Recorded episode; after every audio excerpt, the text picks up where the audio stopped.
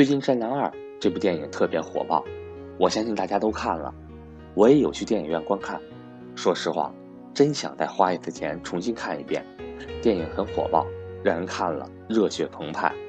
截止到目前为止，《战狼二》的总票房已经突破了三十二亿元，基本上每天的票房收益都能过两个亿，超过一六年票房冠军的《美人鱼》已经是毫无悬念的了。对于吴京来说，收益也是相当丰厚，而对于我们普通老百姓来说，像《战狼二》这类好的电影，我们是否有机会能够投投资参与其中呢？投资成功的希望又有多大？接下来，让赵老师给咱们大家解读一下电影投资的逻辑。我是班主任韩登海，格局今天晚上有安排专门针对正式学员的福利课程。格局正式课程呢，也支持随报随学，欢迎感兴趣的伙伴和我联系。我的手机和微信为幺三八幺零三二六四四二。最近我们国产大片哈《战狼二》可以说是红遍大江南北，到了什么地步呢？这部电影是七月二十七号上映的，上映之后呢，我是在周末去看的这个电影，在星期五去了一次电影院。爆满就买不到票，连续两场全是爆满。我星期六去的，还是选了一个下午的空闲时间，结果就我看的那场电影还是爆满。整个上映三天时间，票房就达到了十个多亿。后来到了周一，到了工作日以后，我想周末爆棚是很正常的，对不对？那工作日大家都上班的上班，上学的上学，谁有时间看呢？结果我一看数据，真的是崩溃了，各位。从星期一到星期四，每天以二点五亿的数据在增长，就是工作日每一天二点五个亿的票房在增长，哇，真的是崩溃了！到底什么人去看的，对不对？学生要上学，上班的要上班。结果我看了很多数据，在中国的县城、三四线城市以下的县城电影院都爆棚，工作日时间的都爆棚，应该说是燃起了全民观影热吧，可以说是非常非常之成功。我看了这部电影以后呢，我给他的评价也是值得再花一次钱再看一次。好了，今天我们讲《战狼二》呢，并不是去点评或分析这个电影，我讲讲这个电影与投资的关系。电影的票房每天在以二点五亿的票房在增长，所以很多格局的学员和粉丝就问我：老师，咱怎么能分点这个利益呢？咱怎么能分点是吧？看得眼红。每天二点五个亿在增长，现在已经号称十八个亿了。以前的《美人鱼》票房二十个亿，国产电影的一个票房冠军吧。我相信用不了几天，《战狼二》就可以超过《美人鱼》这样的票房冠军。甚至我认为，《战狼二》有可能挑战二十五亿的高度。我们都眼红了，对吧？这么多钱，怎么能跟我们有点什么关系呢？所以很多学员就说：“老师，哪个上市公司跟电影有关？我们买一点，通过什么方式呢？或者我们下一部电影能不能知道一个像《战狼二》这样的好电影？我们疯狂投资一个什么东西，然后分享收益呢？”哎，其实我这里想说，第一点，大家有这样的投资的眼光吧，有这样的思路，我觉得是好事儿，至少锻炼了我们的这种发现商机、去分析问题的角度。这里呢，我想给大家交流交流，电影的投资啊，很多人其实并不了解，我这里给大家解读一下，电影的投资特别像什么呢？特别像风险投资，就是天使和 VC 阶段的风险投资，什么意思呢？各位，电影的成功与否有巨大的偶然因素。可以这么说，各位，很多电影在拍摄阶段，大家对它的预期都非常非常好，结果拍完了之后，票房惨淡的一塌糊涂，这样的案例比比皆是。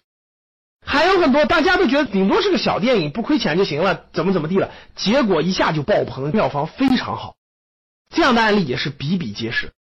但是大多数电影，各位其实都是不好的。全国每年要拍八百多部电影，但其实我们能去电影院看的才有几场呢？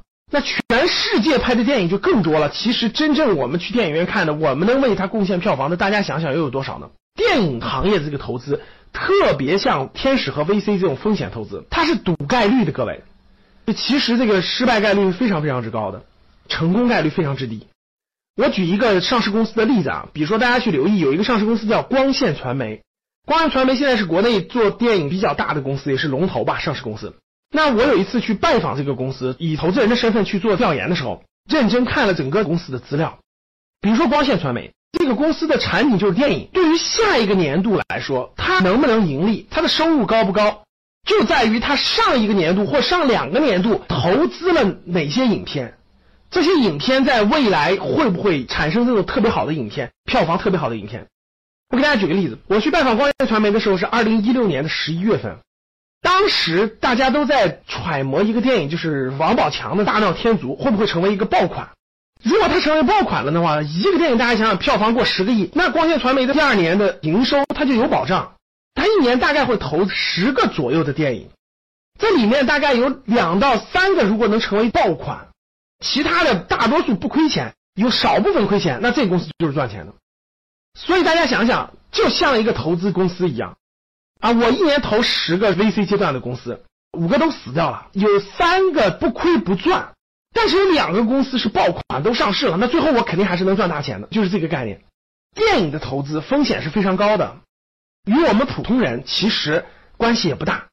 大家会经常遇到一些这个某个电影要发行了，通过什么什么基金，然后子基金、孙基金等等等等各种方式就跑到你手里了。所以经常有很多学员问我，孙老师，我要投一个基金，这个基金是要参与了某某电影的发行和制作，这个电影如果是成为爆款的话，我就能赚钱。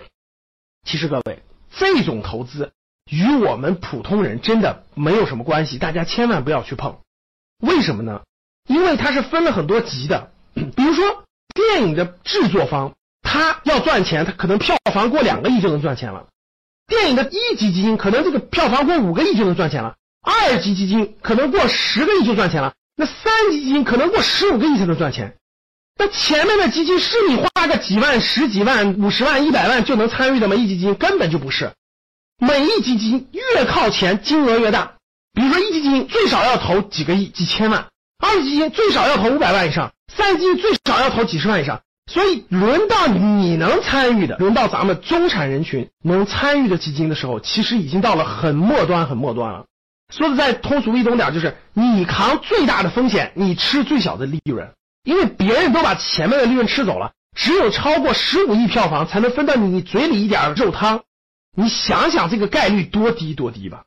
关于电影相关的所谓的投资基金、所谓的私募基金等等的，我们作为普通的中产人群就不要碰了。钱多的实在没地儿花了，老师，我每年挣几千万，挣几个亿，我实在没地儿花，我就感兴趣，我每年就想投几个电影赌一赌，行不行？哎，那钱多的实在多了，那可以参与。那因为钱太多了嘛，投资电影那风险是非常高的，大家千万别碰。这里面我还想说一说《战狼二》，再说一点，就是我特别给大家推崇吴京的个人生涯发展模式，真的是吴京的生涯发展模式。大家知道，吴京最开始是一个武术体育运动员，后来进入娱乐圈以后呢，就是演员，对不对？我是一个演员。别的导演请我来演电影，我觉得剧本好，哎，薪酬合适，我就去其中演电影。我最开始是一个配角，然后慢慢慢慢成为主角，然后我是个功夫明星，别人拍电影我去拍。但是吴京不一样，当他走过了第一步、第二步、第三步，走到演员这个层次的时候，他有更深刻的想法。我能不能不是做一个任别人摆布的演员？我能不能不是做一个在别人的剧本和别人的导演电影里头做某一个角色去演的更好？我能不能把我的梦想、我的理想展现出来？我希望传达给观众的我的梦想，我希望为传达观众的我的个性，我希望传达给观众的我的对某个细分领域的理解。所以吴京带着这样的梦想去开创了他的军事主题的个人英雄主义的 IP 的特点。哎，非常成功！各位，《战狼》可以说成为了我们现在的军事题材、国产军事题材个人英雄角度的成功的一个 IP，对吧？所以，《战狼一》本来就非常不错，五亿的票房，《战狼二》我估计有二十五个亿的票房。那我问大家，《战狼三》你会去看吗？我相信大概率你会去看。它能不能超过《战狼二》的票房，其实已经不重要了。重要的是这个 IP 已经立住了，就像《零零七》，大家知道。我是一个零零七电影的爱好者，那零零七只要出我就想看，只要出我就想看。其实并不是每个零零七都能达到爆款票房，但是零零七这个系列就代表了一个很高的一个认知度，很高的粉丝群体，很是一个成功的 IP。但吴京，我觉得在这点上他超越了大多数的明星，为梦想打造出我个人的这种产品，我觉得是值得大家学习和借鉴的。我认为一个人的发展模式和成长模式的终极阶段，其实我觉得不是你打造个平台，然后你就不用管了，你就点着数钱吧，不是这样的。我认为其实就像吴京这样，自己全力投入，自己就是这个产品的一部分，把你自己和你梦想中的东西融汇成一个产品，呈现给观众，满足观众和社会大众的需求，让他实现价值的最大化。我觉得这。其实就是对个人来说最好的发展模式。当你看到我所看到的世界，你将重新认识整个世界。好的，非常感谢大家收听我的节目。